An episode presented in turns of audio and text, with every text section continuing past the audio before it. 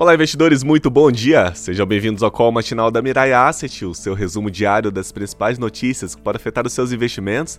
Eu sou Cleiton Arantes e a gente está de volta nessa sexta-feira, dia 27 de maio de 2022, e vamos lá para as principais notícias do dia. A gente está na última sexta-feira inteira aí praticamente de maio e os mercados globais eles estão fechando os mais otimistas com a inflação muito mais amena prevista lá nos Estados Unidos. Isso impacta principalmente questão de juros, aumento de juros ao redor do mundo. Hoje também é dia do PCE de abril, que é o índice preferido do Fed, que já demonstra também maior controle sobre a situação, inclusive pela desaceleração da economia. Isso foi visto pelo PIB do primeiro trimestre lá fora, nos Estados Unidos, e uma queda de 1,5%, pior do que na leitura anterior, que foi uma queda de 1,4%. Esse desempenho, no entanto, engana, porque na verdade mostrou uma taxa negativa pelo aumento das importações e da demanda doméstica. Por outro lado, na leitura do mercado, este aumento das importações, na verdade esse aumento do, do, do, do, das importações da demanda doméstica, ela impactou um PIB mais fraco, no caso lá dos Estados Unidos, e ele deve reforçar uma conduta dentro do esperado, com um ajuste de 0,5 pontos percentuais na próxima reunião do FONC, que define a questão de aumento de taxa de juros lá nos Estados Unidos, que é a questão do Fed. Teremos também duas elevações nessa intensidade em junho e julho e talvez uma, entre aspas, parada em setembro. Isso, no entanto, por enquanto, são especulações também, até porque o juro terminal previsto em 3% lá nos Estados Unidos pode ser pode se mostrar insuficiente para controlar a inflação que já passa dos 8%. Isso é inédito na economia norte-americana.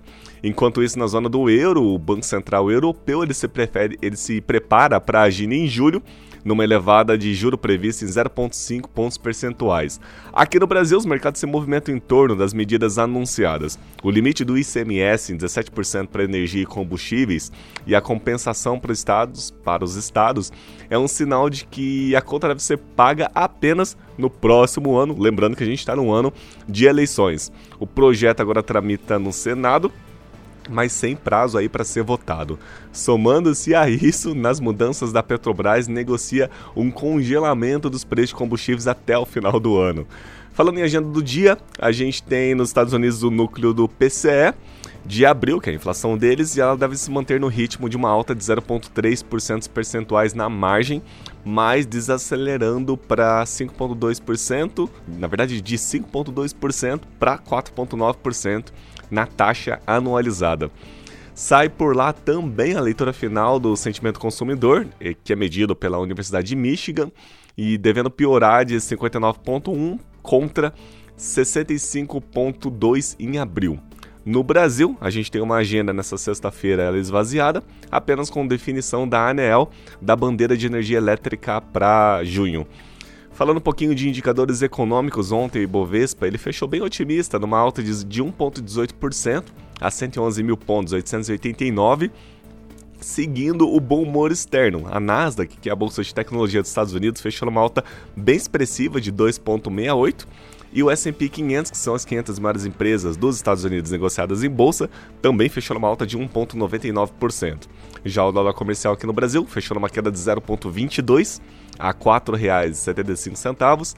A Selic, que é medida, né, a nossa taxa de juros oficial do Brasil, que mede a renda fixa, principalmente, baliza a renda fixa, principalmente, ela está acumulada no ano em 4,21% e a poupança 2,23%.